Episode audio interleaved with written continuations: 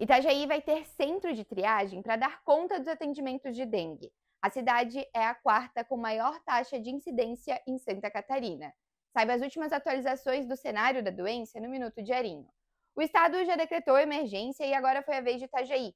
A cidade tem uma morte, 798 casos confirmados e 2.363 prováveis.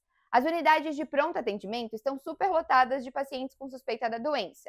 E para dar conta desses atendimentos, o decreto prevê a criação de um centro de triagem.